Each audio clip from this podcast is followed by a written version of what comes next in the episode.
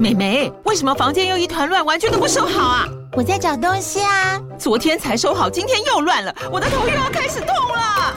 妈咪，我是在找虎标白色万金油啦。阿妈都说头痛擦这个很有效，薄荷凉凉的，可以帮忙舒缓哦。妈咪，爱老虎油。哎呦，今天怎么这么乖呀？很内行哦，还知道要用这瓶百年老字号的。虎标在手，全家神队友。全台各大药局、屈臣氏、康氏美皆有贩售。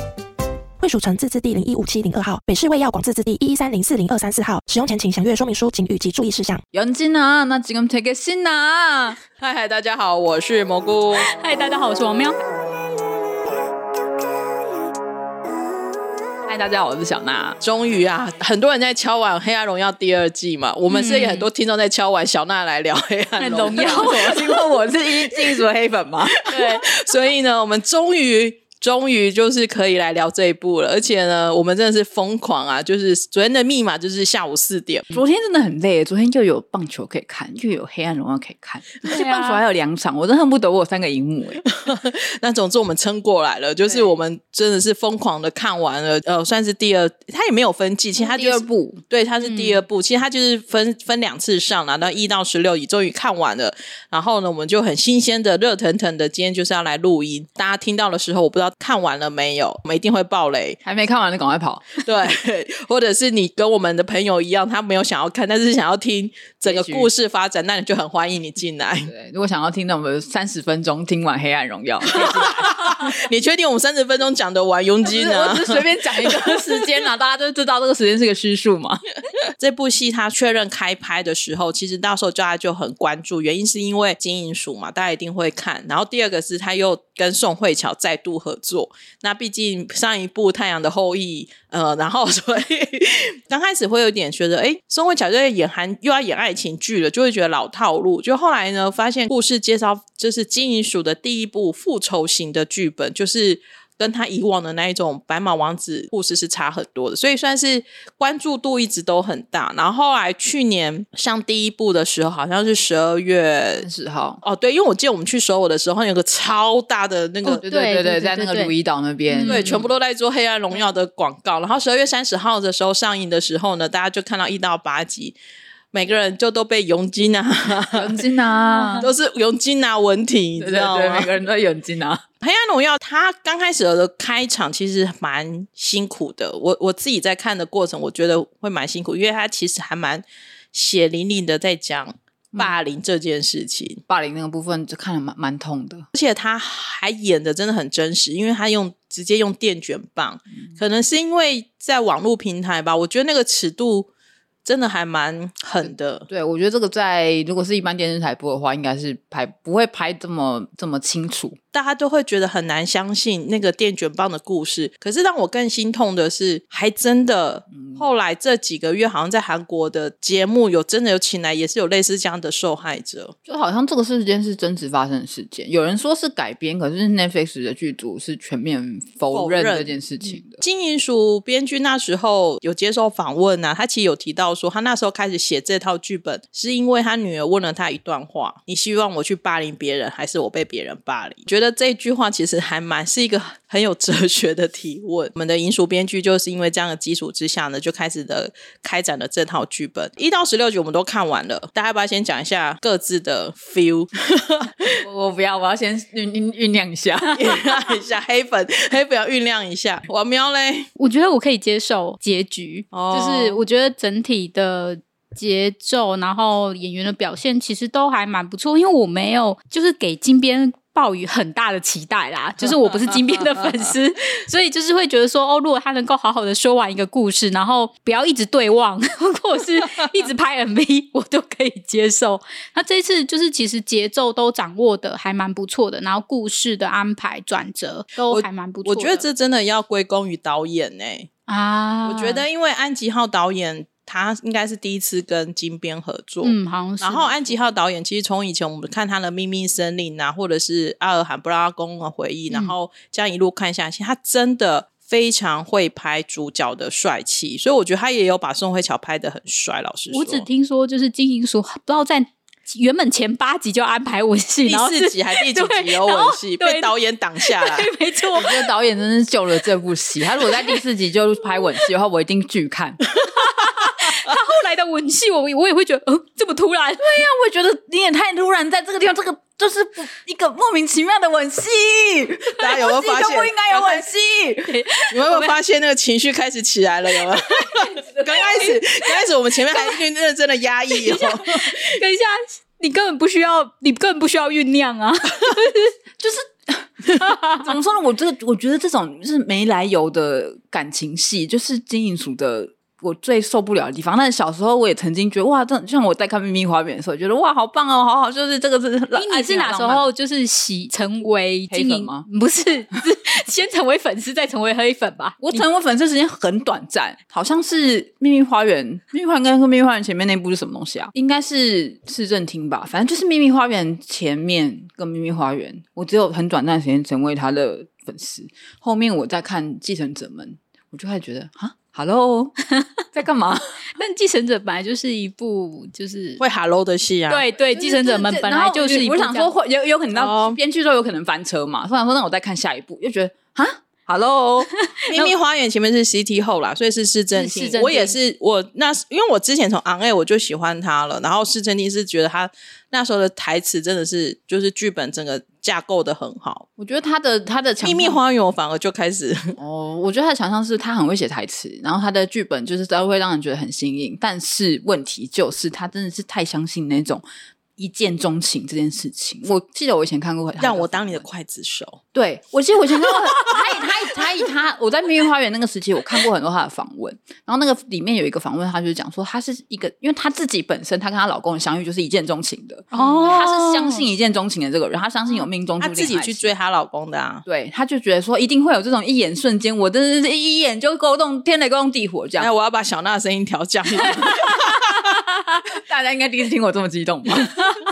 他说，他就他觉得，他就相信说，他就是世界上有这种一眼就够天雷公地火的事情。我觉得 OK 啦，世界上一定会有这种事吗？可是你可以不可以不要每一部戏都这样子？你能不能就是我也忘了一样的爱情观？阳光阳光先生应该也是，阳光先生也是。可是因为阳光先生他后面有一个国仇家恨做铺垫嘛，所以其实阳光先生的这个爱情，你就会觉得说啊，天哪，他就是一个在那个大时代下的一个苦恋，然后这个又有很多其他的支线稀释的那个一一见钟情的荒唐感。嗯，但我所有的。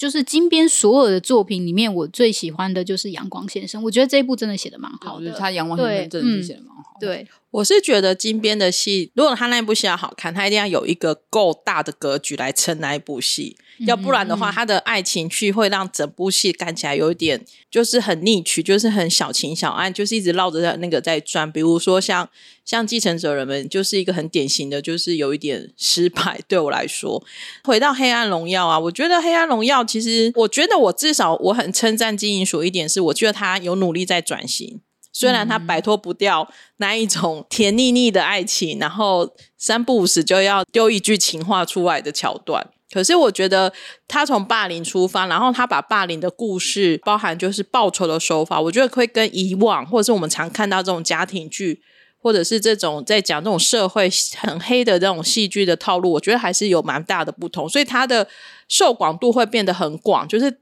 几乎是全民运动了吧？嗯，对，昨天应该脸书上就有分两派人吧，一派在看棒球，一派在看黑暗荣耀，没有别人。对对啊，因为我觉得确实他把他的黑暗复仇加入了蛮多的，就是戏剧性，嗯，然后每个转折，然后每个角色的那个都很鲜明。我觉得他把那五个霸凌者就是描写的很好，他就是把那个戏剧的元素掌控很好，就因为戏剧就是要有戏剧张力，你就会觉得天哪，这种事情发生在现实中，你一定觉得。天哪好，太也太夸张了吧？但是发生在戏剧里面就觉得很合理。嗯，大家现在脑中想起来让你觉得很很震撼的台词，或是觉得我我最、嗯、最惊吓，就是整部戏最让我惊吓的场景是惊吓哦，对，是惊吓。我就我就没有没有想到他会这样发展，就是是就是那个莎拉把他的发簪拿下来拿去擦那个会场，哦、那里我真的有吓到。哎，我倒是一看到他的发间的时候，我就想说啊，这边会有命案发生的，因为我没有想到他会这么的、快速。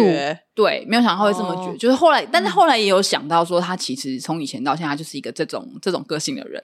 可是那时候我以为他插的会是就是心脏部分或什么，嗯、但我没有想到他的那个位置非常的赞，就是 直接封身。对，他那个位置也是故意，就是是编剧故意的，所以我会觉得说他是有想过，一般人都可能是直接插心脏床会要你死，没有他的想法是就是。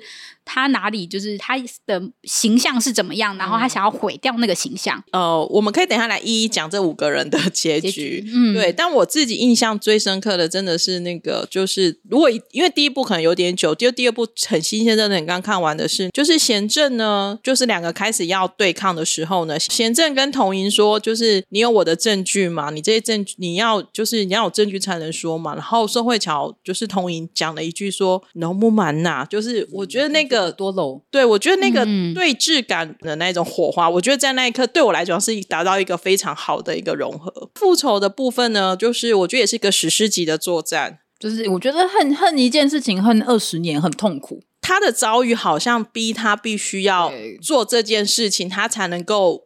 因为其实他在最后说，我们终于都离开了那个体育馆，终于都到了十九岁的那一刻，你才知道说，原来要。真的对他而言，要做完这些事情，他的时间才会重新滚动。嗯，就我觉得那个真的过程真的是蛮痛苦的，非常特别。就是他都是用一种充满着爱意的话在跟这些人讲话，包含跟贤正讲话的时候也是，就是会一直就是一直用那个口白。然后宋慧乔，其实我觉得他在这部确实演的很不错，就是他有把那一种也不能讲又爱又恨，可是就是恨得牙痒痒，但是其实他自己心里很脆弱，可是他是。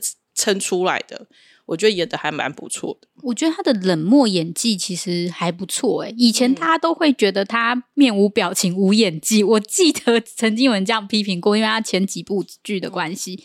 但是我至少在这里可以让大家看到说，哦，宋慧乔其实是有演技的，只是可能挑的作品的关系这样子。而且第一部也有人的嘛，就是说什么啊，这个他这个角色哪里需要演技，他只需要面无表情就好了。那我觉得还是有那个，就是他压抑压抑的那种情感的。可可能因为我有看过他们生活的世界，嗯、就是那时候我就觉得宋慧乔其实不是没演技，可是他需要有一个好的剧本跟好的角色的设定来带入，所以他这一部真的就是人物也演的很好，然后就。就是那一种，后来第二部脆弱也演的很好。他面对他妈妈的时候，嗯、我觉得他在那个他妈妈放火烧房间那边，那那里演的很好。哦、对对，没错、嗯，因为他也是哭着，就是说你为什么你就是，而且你就是我第一个加害者，对，对他而言，嗯、对。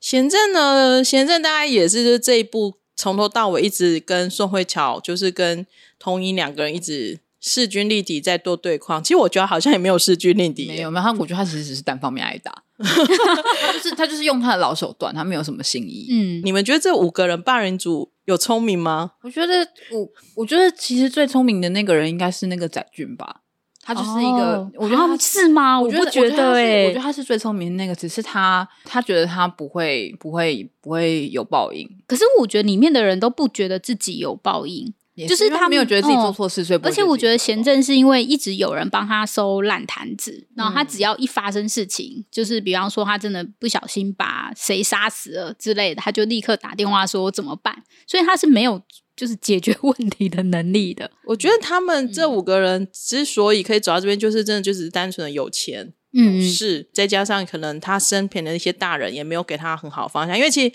看到后面就知道哦，原来贤正的妈妈也是这个样子的，嗯，所以也难怪贤正也没有办法，其实贤正也没有得到什么爱呀、啊，老实说，应该是没有，没有，没有，嗯，对，我到最后有点压抑，是全部碎成一片，哦，对啊，这个是还蛮美剧的啊，对，我就突然就哦。原来你们都睡成一片了。呃，我觉得这个这个没有没有很压抑，只是就想说，哦，在韩剧里面会出现这个，其实蛮新鲜的。然后贤正他后面大家另外一个很关注的点就是贤正的老公嘛。对，没错。后来我有点惊讶，他算是大家讨论热度很高的。就是他觉得是韩版梁朝伟啊，我真的，大家觉得他是韩版梁朝伟啊，然后就说什么他就是一定会跟什么跟宋慧乔怎么样怎么样啊，什么什么什么的。我想说，哦，我好奇问你，你觉得他他有欣赏宋慧乔吗？同意，我觉得有诶、欸，我觉得他没有诶、欸，我觉得他只是对他好奇。我觉得有时候就是、哦、就是他一开始被他吸引是因为围棋的关系，我觉得他是因为这个人的气质，这个人所有的散发出来，身上散发出来的那种感觉，是他的生活里面从来没有遇见过的。所以对他也是新鲜感嘛，包含吃那个饭团也是。对，就是这个人是他的人生中从来没有遇过的一个人，然后就他，因为他第一次见到这个人是在骑社，然后所以我觉得这个东西非常的吸引他。我反而他在跟贤正对峙的那个部分，就是他不是在跟贤正说什么？贤正不是只问他说：“你怎么可以跟我们同一起下棋吗？”然后他不是就回答说：“我一开始对他就是好奇什么？”我觉得就是因为他，他其实很所有爱情都从好奇开始。对，他其实 他其实很追求那个在就是童音给他的，在不管是在棋局上，还是在就是他的生活里面给他的那种冲击感。可是这件这件这个东西还没有发展成感情的时候就结束了，这样，所以我觉得他们两个是没有什么暧昧情愫的。我自己会觉得说，就是嗯、就像刚刚小妈说，他会对他很好奇，然后他很欣赏这个女生，可是他知道说，他好像他选择就是呃贤正一样，他知道要跟他在一起的女就是呃妻子应该是什么样子，所以他就守住了这条线。但是我觉得他自己也会想说，如果就是我跟就是我跟文同英在一起，就是或者是我去追求他，会不会有不一样人生的火花？我觉得他会有这样子的遐想在，我自己觉得啦。但是就像你说的，就是在这在这之前，他就已经就发现说，哇，原来就是文同英是来报复，就是贤正的，是他是他妻子的，所以他就赶快先划清，因为他接下来的事情实在太多了。可是我觉得他很意外的是。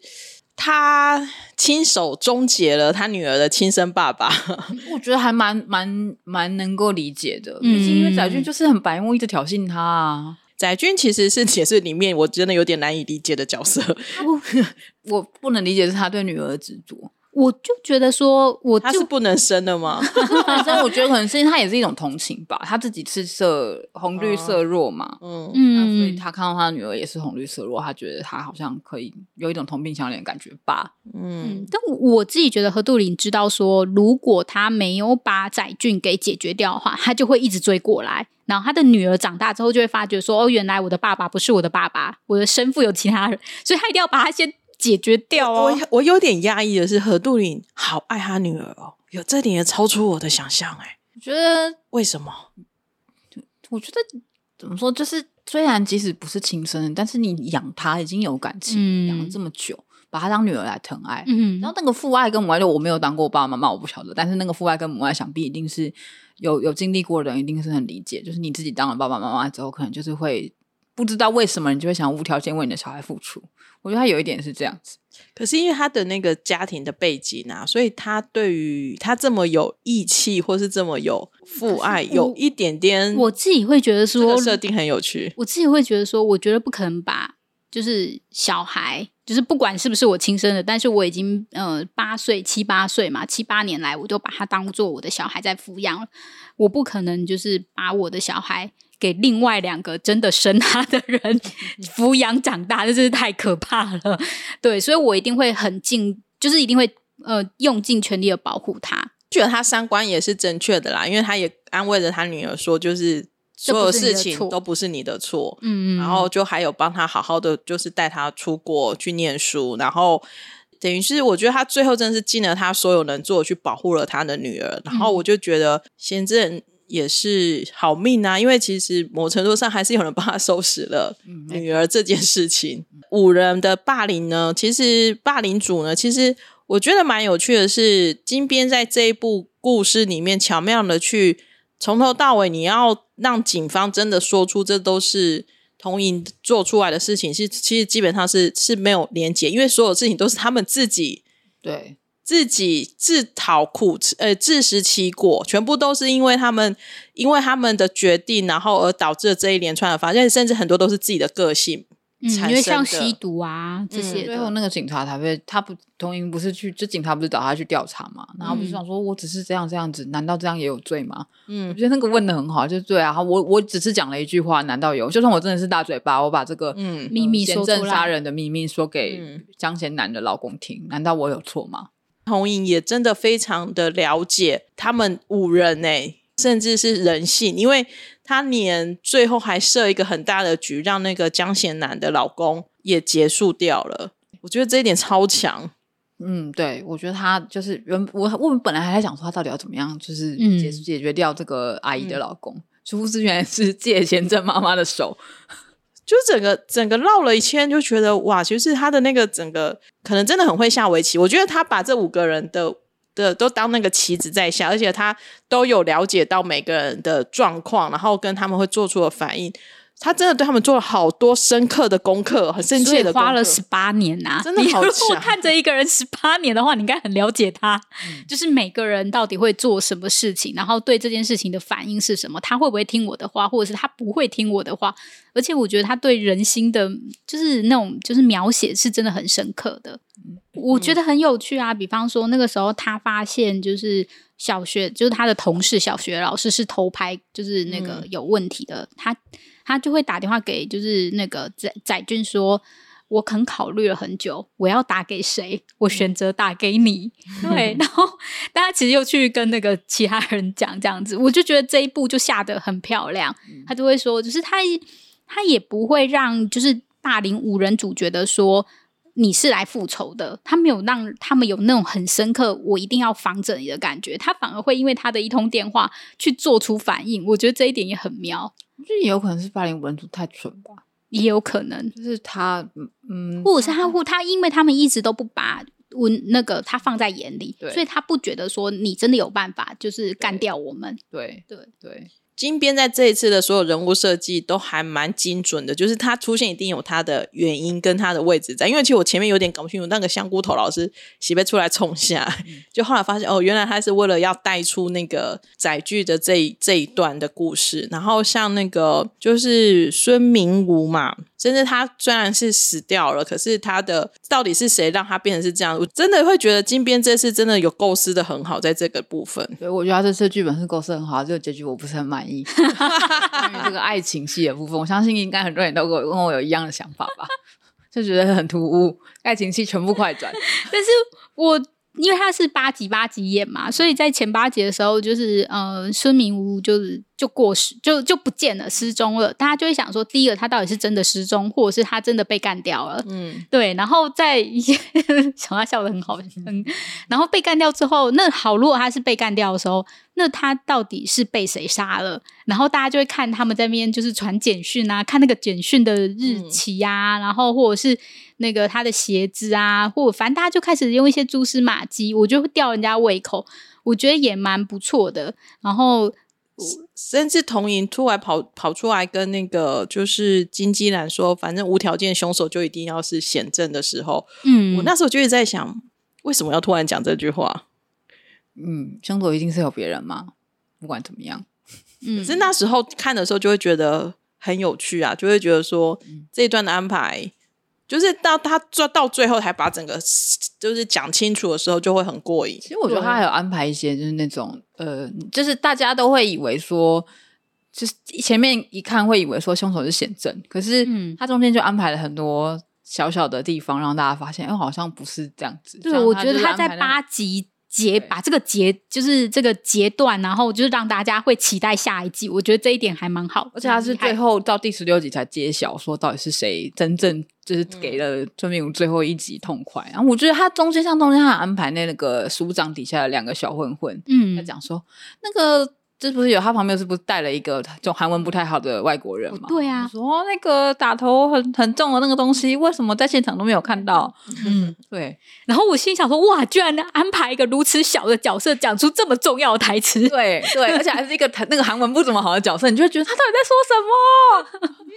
但这个非常的重要，他就立刻带出来。其实他的嗯、呃，那个带出到底谁是杀人秀这一块，我觉得他都还蛮爽快的。对，然后但没有就是转折，嗯。可是我觉得大家就是会觉得说，你如果还要再转他八集的篇幅，可能又有点不是很够哦。对啊，嗯，而且我还蛮喜欢这次金编的安排，是说他虽然让那个宋慧乔一直在那种复仇的黑暗里面，可是其实还是一路上还是有很多小光明在帮宋慧乔照照亮前面的那一条复仇路啊。因为包含像就是连慧兰嘛，就是连慧兰这一个阿姨姨母的角色，我觉得也蛮有趣的，就是。她从头到尾的安排，然后甚至是让我一直很担心姨母的女儿无法顺利出国。真的，其实，在机场那一刻，我超担心，因为他他女儿说再等，就是再等五分钟，他希望他妈妈出现，我很怕被抓走。没错，我就想说，你赶快给我进去。因为我觉得不知道，可能我觉得戏剧的那个发展就是一定会怎么样，嗯，就是那个你大部分的观众，你是可以从。过往看其他戏的经验里面归纳出来，所以我我没有很担心这个部分，我就觉得哦，马上他一定会出国，没有很紧张。到时候阿姨会怎么样呢？我蛮蛮期待的，这样。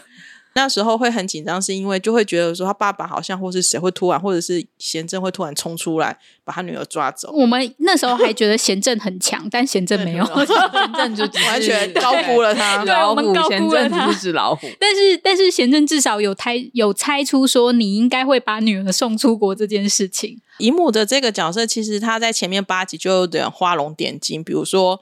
他会逗一下那个，嗯，让他笑笑啊，然后会准备东西给他吃啊。到时候想说他们到底是碰会，好像是虽然在拿证据，那感觉有点小小的聚餐也很可爱。嗯，对，我觉得这这真的是就是，我觉得他真的做了很，就起了很大的那个喜剧或者是绿叶的效果。嗯，然后连慧兰也真的演的很好，因为包含像是就是那一种。虽然眼睛流着泪，但心里是欢乐的。我觉得她跟她老公告别的那一场戏演的非常好。哦，对，没错，就是她把那个、嗯、那个情绪实在太复杂了，没有办法一一解释。但我觉得她把那个复杂情绪真的诠释太好。然后她还就是说，她还说，老公，我穿了你就是交代要去菲律宾的时候的衣服，这样子。嗯啊、然后你看到，你会不会你会很开心啊什么的？我觉得她就是那。真的就像小娜说，她把那种很复杂，她到底对她老公的情感是怎么样？嗯、然后她怎么会穿着那一件？她到底是在做整套的呢，还是她、嗯、是否还是多少对她老公有一点就是感情呢？就是这一种复杂情绪，她真的诠释的非常的好。对，我觉得那场戏真的是看的非常的嗯、呃、爽快，爽快，因为我觉得她这一次的选角都选的很好。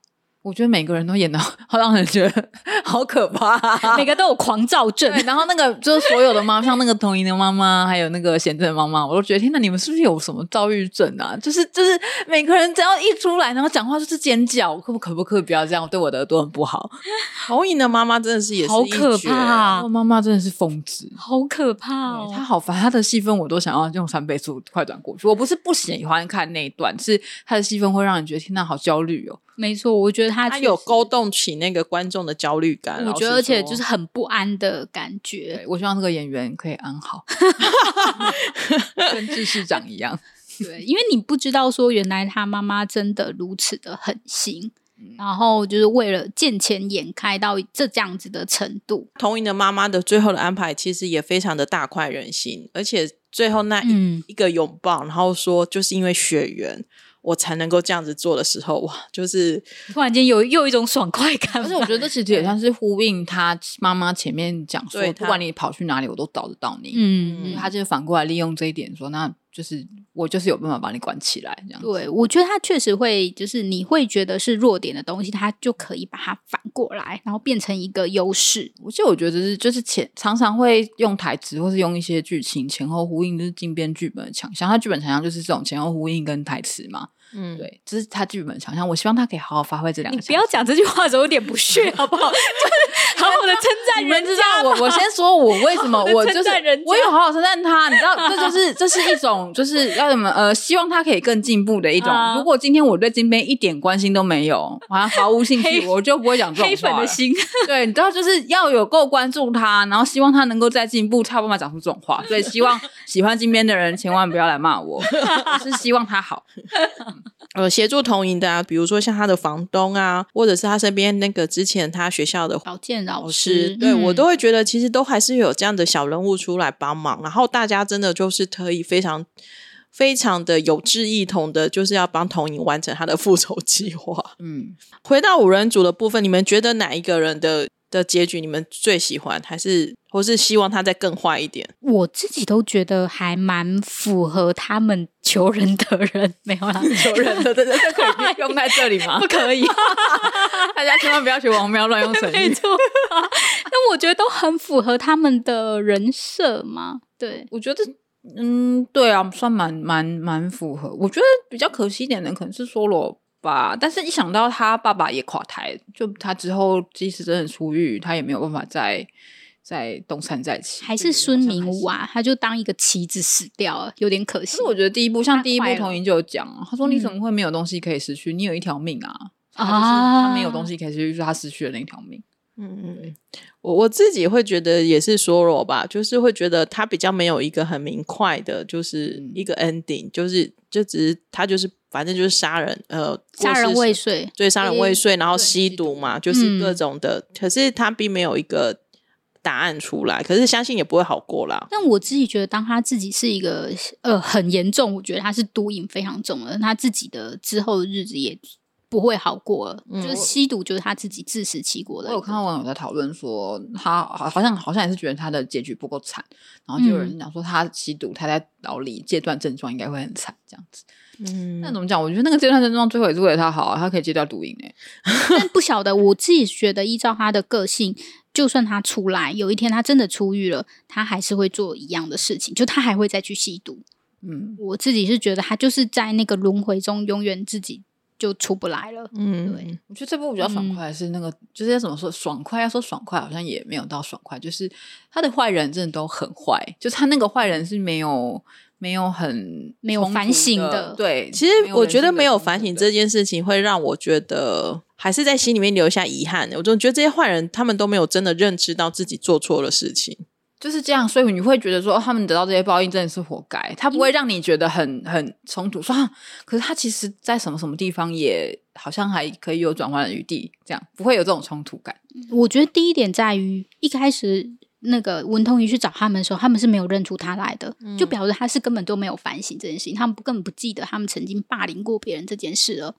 对，嗯，所以就是可以看出来，他们是可能他演某部分，你会觉得说霸凌者、加害者会去反省自己的行为，但是你就是这是被害人的想法，或者是一般人的想法，其实他们并不会。我觉得或许他是想要点出这件事情，嗯，因为其实哦、呃，这种。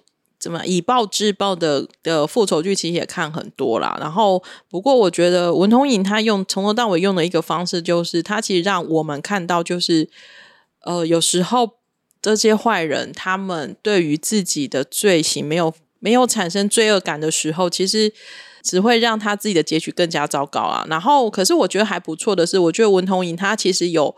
尝试的就是说，如果你们真的认错认错了，你愿意道歉的话，嗯、其实我是愿意原谅你的。包含他有跟贤正讲过，然后他也有就是就是也有提供选择权的机会出去，可是没没有一个人理他，没有人接受他的那个梗哎。嗯，我觉得这真的可能真的描写了反映了一部分的现实吧。嗯，对，就是霸凌者不会有。反省里面的刽子手，我们可能也稍微聊一下。我对李道宪真的没有任何的意见，其实我也蛮喜欢他的脸。嗯，他后面加了的脸，就是我我对他的演技也没有意见，但我纯粹对这个角色很有意见。你说人设啦，就是他的设定，这个设定蛮蛮有意见。嗯、就怎么讲，我我对了，我就是不喜欢毕竟变那种命中注定爱情嘛。所以，但可是我看到网络上有一部分人在讨论说，他觉得就是因为现在那个漫画里面很流行这种疯疯癫癫的啊男主角嘛，就是有一点你会觉得天哪，他他做这些事情好疯哦，他就是他他只他的他做所有事情都只有一个目的，他只为了达成那个目的而去做所有事情，然后他。他没有正义感，不是没有正义感。比如说他，他他他爱这个人，他就会为愿意为了这个人去做所有一切，对，愿意为这个人做所有一切的事情，不管他做的这些事情是对还是错。那就是也有一派人觉得说，天哪，这个这种就是疯子的爱情好浪漫。这我我可以理解这种这种想法，但是在我的。观点看来，我就觉得哦，这就是一个很经典式爱情。而且我记得那时候，我就看到第一部出来的时候，有人在讲说，哦，实在不能理解为什么男主角跟女主角就这样一见钟情爱上彼此。我想说，你怎么会在金边的戏里面找一个合理的爱情呢？现在不要想太多，不会不会有这种事情。但是我觉得金边至少在第二部后面有稍微说明了一下，为什么男生就是。就是为什么会这么快喜欢上女生啊？其实他也观察他很久了。那不过我觉得男主角这个角色，他的背景设定其实也是很戏剧性。其实他应该是一个天之骄子，就是家境也好，然后也有能力，但是也是一场巨变之后，他才变成了有一点就是疯疯癫癫。精神上面就是也是有受到冲击的啦，因为他在家里收藏了一整把刀，嗯，对，然后听着发泡定的这个部分，所以所以是因为这样的人，所以他才能够去理解文同珢的爱情吧。我觉得是还蛮特别的，只是我觉得确实，呃，演员在这个角色上面的选择可能。其实不知道是制作费的关系还是怎么样，确实会觉得大家就在讨论啊，因为尤其是宋慧乔叫他学长的时候，大家就会很出戏了。我觉得那个学长不是真的是年龄上的差别，应该是他，哦、因为因为其实，在戏里面，宋慧乔年纪还是比、嗯、比李大大的。是其实是应该说，就是因为文同莹，因为他曾经去工作什么关系，他在回来学的时候，他的那个辈分就是学期年数，对，是比那个小的，但是他的实际年龄又是比他。大的对啊，对，我觉得大家就是不要太纠结。而我觉得已经把那个他们两个已经把那个最年龄，他们实际差比较多岁，他已经把它缩到最短最短。我觉得他们已经有尽力了。而且我觉得就是你要你要就是文同珢，就是像文有一个文同珢这样背景的角色，看起来多年轻，我觉得那是不太合理的。他就是经历了这么多的事情之后，他一定是。没有心力去管他的外表。如果今今天有一个这样子经历的人，但是他外表看起来哇，真的那个皮肤真的是白皙亮丽，你觉得有说服力吗？我是觉得没有啦。可是我觉得宋文乔在里面还是蛮白皙亮丽的。对，但是大家不是说他显老人的标准来讲，对啊，对，就是有穿的很黑了，就是保养的还是很好啊。对，嗯，可是我觉得可能可能真的就是天生，毕竟。两个人实际年纪是真的有差，可以看得出他没有努力在缩短，到最后也觉得好像有稍微靠近了一点，只是就是稍微有点可惜的是在这里，所以大家就会觉得好像何杜陵跟文同珢比较有火花的感觉。我自己是觉得他们两个比较没有 CP 感，他们已经有把那个年龄的实际差距给缩短，但是他们。就像那个小娜说的，他们的爱情在一开始的时候就来得太突然了，导致于到最后在 CP 感的部分还是没有弥补好那个差距。虽然很看得出来学长对他非常的好，就是帮他做一些很。甜蜜的小行为啊，这些的，嗯、对，开牛奶的部分，所以那个部分真的很细，很细节。对这些东西，我觉得真的就是可以看出来，他们其实是有感情在的。可是却，我是觉得那个 CP 感是少了一些。嗯，而且我觉得宋慧乔自己可能也觉得很莫名其妙吧。她不是在戏里面也问吗？哦，对啊，你为什么要对我这么好？你为什么要这样相信我？你为什么要这样帮我？嗯，我对，那也是我想问的。可是我还蛮喜欢里面算是男女对手戏，也不算是爱情戏，可能是生活戏。就是文同珢不是买了帐篷吗？哦，对，我还蛮喜欢帐篷，就是、嗯、那两个对话，我还蛮喜欢，喜欢的。而且我很喜欢金边，就是让文同珢买帐篷的这件事情，因为对他而言，那个是他终于有一个可以安全的。待在一个空间，然后，然后是自己喜欢的，然后重点是是让让男主角就是去帮他把那个家那个。帐篷搭建起来，然后还被亏说，你为什么不先搬到二楼再搭？没错，我想说 哦，也是对。我还还拍了一下那个二楼的楼梯，然后我心想说哦，那个真的有点窄，上不去。对，我我我真的其实印象真的很深的是，其实我还真的还蛮喜欢那一段的，所以我觉得金边某个程度上真的还蛮会写这种事情的。我觉得对他很会写，就是因为这样说他的爱情戏才会很打动大家。我觉得他很会写男生照顾女生这个部分，这是都是他的他的。希望对，是他的亲身经历之类的。嗯，就我我觉得我真的就是他们几部对手戏里面，我真的我真的比起那个就是他帮他什么刽子手啊，然后去那个讲那些就是你的话，我永远会当圣旨。我真的比不上，就是那那个录录那个影那个那个录，所以所以不要以后不要讲台词，就用行为来表示。你说又是对望吗？先不要好不好？哎、欸，这一部的对望已经少很多了，好不好？没有没有时间给他们对望，这一部的对望是贤正跟童莹。对对，我觉得安导已经让那个对望的那个时间少非常多。我觉得文童莹旁边。很出色的角色实在是太多了，我觉得像姨母也是啊，阿姨也是很棒的角色，然后贤正也是很棒的角色，然后何兔林也是一个很棒的角色，导致于学长就有点没办法发挥，有点可惜这样。对啊，我其实我觉得他没有演不好，只是就是旁边的人演得太好了，相较之下，他就、嗯、你就会觉得他他的出现让人很出戏，再加上他的剧情又会比较当大家没办法投入。对，但是李道宪真的演的不错了啦，嗯我觉得依，我觉得他的依他的欸他才几岁啊？以他的经历，然后在那么多人的那个撑住，他只有他自己一个人在拍爱情戏。好烦！我一人爱情，我有在《黑暗荣耀》吗？人家有在复仇，不要这样。可是人都在那边打架骂人，然后只有我一个人但他自己他自己在访问的时候也说啊，就对是他从头到尾就觉得好像自己一个人独自在演爱情戏，独自热演。因为这次我觉得尺度真的算蛮大的，因为其实包含像哦，那个车该拖的时候都拖的很车注音的时候，真的整个我一直我有倒回去重看，我想说他到底是他还是替身，好像真的是他，有点吓到应我该。是他本人吧？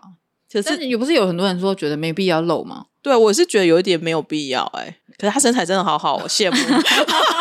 我是还没有参透那个场景到底是为什么啦。但是我想导演会这样放，可能有他的用意吧。因为会觉得说，如果你要诠释说说你把那个衣服脱下来，其实可以真的不用脱，就不用露脸，就可以有那个意境。我觉得感觉很像是在，有点像是在讲说，就是那个惠成想要告诉贤正说，我现在就是不怕你了，嗯嗯嗯，哦我不需要遮掩，脱光光也没关系。对这种感觉。嗯，因为车朱茵这个角色，我觉得她演的还不错、欸。因为其实演这个崔慧成嘛，就是这个空姐，我觉得她第一个她身材真的很好，然后她有把那一种就是有时候会有点无脑的 表现，觉得表现的很好。然后重点是她最后就是。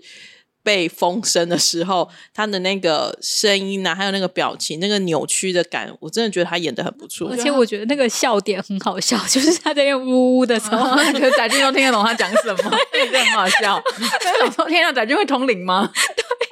我心想哇，你们真的是好朋友哎、我觉得这个是有一点可能是黑色幽默吧。对，我觉得那个黑色幽默做的很好，我觉得安导也很会拍这个东西。还有还有那个说惠成讲话口齿不清，然后嗯载俊就在旁边吐槽啊，又挑了一个很难的字。对我也有时候出来，虽然我韩文没有真的那么听得懂，但是我是觉得就有点故意都在吐他。对，我觉得很好笑。对，我觉得他们在就是比方说一开始哦，最前面一开始的时候，就是那个孙孙敏文不见的时候，然后大家在面说他去哪里，或是然后原来他告白过一通，然后大家在那边互相那边，然后另外说哎够了没，我们可以回家了，或是就是他们其实并不关心彼此在干嘛。其实这五个人之间所谓的他们有也也没有有到底有没有友情，或者他们只是互相利用的关系只？是互相利用关系。你看梭罗跟贤正最后不也是互相踩对方？对啊，所以我觉得这他们的那个有时候他们互相吐槽或互相踩对方这部分都好精彩我觉得惠成就是他把那个他讲话有一个很特别的鼻音会往哦，上扬，对对对对对他把，那个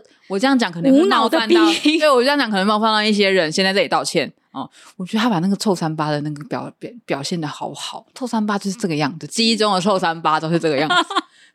他把那种拜金的感觉就是描写很好，因为他一开始他的前一任就是未婚夫，然后一发现他的婆未来的婆婆其实跟文同英是很很好的时候，他就立刻下跪啊，然后立刻做任何的反应，这些东西，我就觉得哇，他真的是很棒。可我觉得他心里其实也是有排序的吧。他心里的第一是载俊嘛，然后对现在没有没有办法找到载俊，那就去找钱好了，这样子。嗯但他一有了载俊，他就会立刻把所有的钱都放弃，因为载俊也有钱嘛。确实，这个社会就是会有这样的女生出现。虽然嗯同样身为女生的我，会觉得有一点但但后来他又是他把载俊给。解决掉解决掉某的帮手啦，但因为到最后解决掉不是他嘛对，但他也是，而且他在那个镜子前面，然后就是摇着那个眼药水罐，然后很痛快的表情的时候，我觉得对，那里演的好好，他演的好好啊他演的好好，他就是就是那个笑的表情，我觉得哇，跟跟着他一起笑。对，我觉得他确实除了他前面就是呃无脑啊、拜金啊、臭三八啊这些都演得很好以外，我觉得他最后就是把别人毁掉的那个表情也演得很好。我真的觉得，就是这五个人里面演技让我印象真的最深刻，第一个就是他啦。嗯我觉得贤正还好，就是惠成每次一登场的时候，都会觉得他好有戏哦。贤正的鼻子很抢戏，他的鼻子跟那个龙母的眉毛一样。你知道龙母吗？《冰与火之歌》里面那个龙母，哦，大家都说他的眉毛很抢戏，会那个先生的鼻子跟他的眉毛一样抢戏。可是我自己很喜欢他，就是林志妍他在最后进监狱之后，然后他在播报气象那边、欸，他终于会写稿了。对 我我会觉得他把那个最后他自己精神崩溃的表情诠释的很好。嗯嗯，我自己是很欣赏他在那一段的表演。他跟他妈妈的关系其实是后面的一个很大的看头啊，因为其看点的，嗯、因为其实前面第一部的时候其实没有讲那么多，对对。然后第二部的时候就带出来，就是他妈妈其实也是非常的自私自利，他帮女儿仔细只是只是自己不想要惹麻烦。然后我觉得也很有趣的是，他们后来都去找那个巫女嘛，对。我觉得屋里那一段也是很特别，那，那一段也很赞，因为有一开始我有一点点真的就被他妈妈给误导了，嗯，以为就是这真的是一个意外，但后来想说应该不是吧？我到底哪里漏看的？难怪？难道是因为我急着看，所以我漏看了什么吗？一点五倍速吗？对，没有，没有，没有。然后那个我一直在想说，是不是我那个哪里误会了这样？然后后来发觉，哎，真的，就是跟我想象的一样。其实我觉得那个巫女她应该就是她，其实前面已经有在暗示她。没有神力了，嗯嗯嗯嗯，对对对，然后所以他就是靠这些在赚钱，嗯，所以我在这个部分我有发现，应该是巫女在帮他，对，有有有发现，然后后来那个巫女自己变得到了神的惩罚，对这一段也很好看。可是我觉得 朝夕有来，但是我觉得那段是，我觉得那段是啊，那段是，然后所以他后来自己因为神惩的关系，就自己就暴毙。对，啊，对啊，因为他就是做了很多坏事嘛，嗯、可能帮妈妈帮那个。他私底下应该做了很多坏事，因为他甚至是介绍了很多女生去跟那个申次长就是睡嘛，所以我觉得其实就是、嗯、就是整个就是因果循环呐、啊。这部戏整个看起来是非常的顺畅，尤其最近也没什么那么好看的韩剧了，坦白说，所以我会觉得说，哎，其实整个看起来很顺畅，因为昨天晚上其实这样 non stop 看下来，其实也不会觉得很累，就是不会觉得说好像太久了啊，或者是怎么样，其实就很顺畅的看到最后，也很难得。这么久之后再看到一部，就是呃，大家会很准时 现象级韩剧，对，就是会几点就坐在要坐在家里。前一天晚上还看，前一天晚上对，还看到有人说是不是明天四点就要请假啊？算是一个还蛮大的成功啦。嗯，对，不论对 Netflix 而言，对金边而言，对，嗯，因为金边也是。第一次选择跟就是没有上架台呃韩国的电视台，然后直接跟 Netflix 合作，对不对？嗯、对，我记得这个，嗯嗯，那在所以他也是做了一些决定啊，嗯嗯，而且等于这部戏可能看起来经费也很够，因为从到好像没有什么特别置入性。有啊有有有，你不是说那个发泡定时是置入的吗？对啊，我我以为我以为，因为它是有露出那个品牌很明显的，对，然后 Fendi 好像也是置入的。虽然他置入，但他安排的很好啊。我的意思是，对，我来说不会不会太突兀。对我来，所以我没有觉得他特别的。毕竟以往金片的戏就是置入的很突兀嘛。对啊，对啊，比如说突然来一个面具啊什么的，所以我会啊什么的。你看，你看，我就会觉得说，对我来说，虽然我知道他有品牌，但我会觉得好像就是整个是非常的。可能他们，我猜他们可能制作的时间很长，所以他可以把。编剧本就是好好的安排了，不像以前那么昂。发泡定好像听说是他们本来就已经写好哦，然后再问说要不要，没有刚好发泡定问可不可以制哇？我记得我看那个访问是这样讲，或者是如果我是行销厅，我一定就去找那个发泡定问他你要不要赞助我们啊？嗯，对。可是因为我我所以我会觉得那个是原生的，然后只是最后才去做这样的处理。黑暗荣耀呢，我们有一点就是以一种妇女话家常的。就是没有聊一个爽快，我还是讲一下我对结局的感想。我说我没有，我没有，我没有特别喜欢这个结局。要是不是说，呃，应该说这个结局，我觉得算是圆满吧，就是算是有。我们结局分两段啊，一个是这个意境可以吗？对，这个意境我觉得可以，但是它呈现的我不喜欢 它的呈现的手法意味不明，因为包含就是它不是还有什么乌云，嗯。从脸上这样飞过，有人说什么他们就是组组成了一个复仇者联盟，然后这种就是那种一起共赴地狱，有点像是小丑跟小丑女这种感觉。其实我觉得好了，好像是可以，可是我就是没有很喜欢最后那两句台词。沙拉黑啊，最后采取不就沙拉黑吗？不是很喜欢，我觉得这怎么？我觉得这个很金边，就是这个是金边的老毛病。换个角度想啊，没有在门口那个对望。有啊，没有对望啊，没有下车对望，这样子对望，然后说啥黑啊？对啊，可是我觉得那个对望不会收在对 啊，好吧？我觉得应该说，应该说他以往的对望要三百六十度，他没有。我觉得，可是我觉得，我就是这一次对我来说，搞不好他收在对望，我还会可以比较接受。哦，对，你这被沙浪黑伤害很深呢。我不是，我不是讨厌沙浪黑三个字，我是觉得这个地方放这个台词很突兀。确实啊，在监狱门口。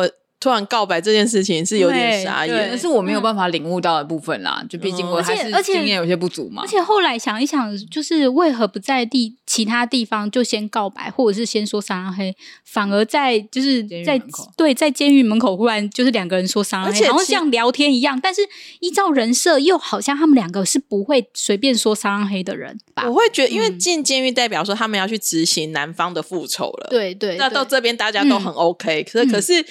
干嘛复仇前还要 还要喊一下，还是他们的对呼口号？对，我觉得，我觉得，我觉得，就是如果他们两个今天是站在监狱门口对望，我可以接受的点，是因为这个很符合这两个人的人设。嗯，可是他们就是像像童莹，他就是跟学长重逢之后跑，就是上去跟他拥吻这个部分，我也觉得很不符合人设。嗯，所以我才会觉得说这个是金边的老毛病，我不喜欢，因为我觉得这个超级破坏人设。其实他从头到尾没有一个吻戏，我觉得会更好。对啦，但也有可能就是要表示他们相爱，所以就是一定要先吻一下，这是他们展现爱的行动方式之一。虽然我那时候也是想说，哈，小蜜？就是我笑出来，我 我坦白说，我笑出来，突然，对，我也觉得，Hello，卡扎基，真的，对，嗯，他说我就真的只是觉得怎么会这样，但是。好啦，想必一定会有人喜欢。没关系，我们东西剧本就是九十九分就好。毕竟不对啊，世界上没有十全十美的东西嘛。对，嗯，对。撒浪嘿，撒浪嘿，撒浪嘿。我们昨天看完就分别一直在群就丢撒浪嘿，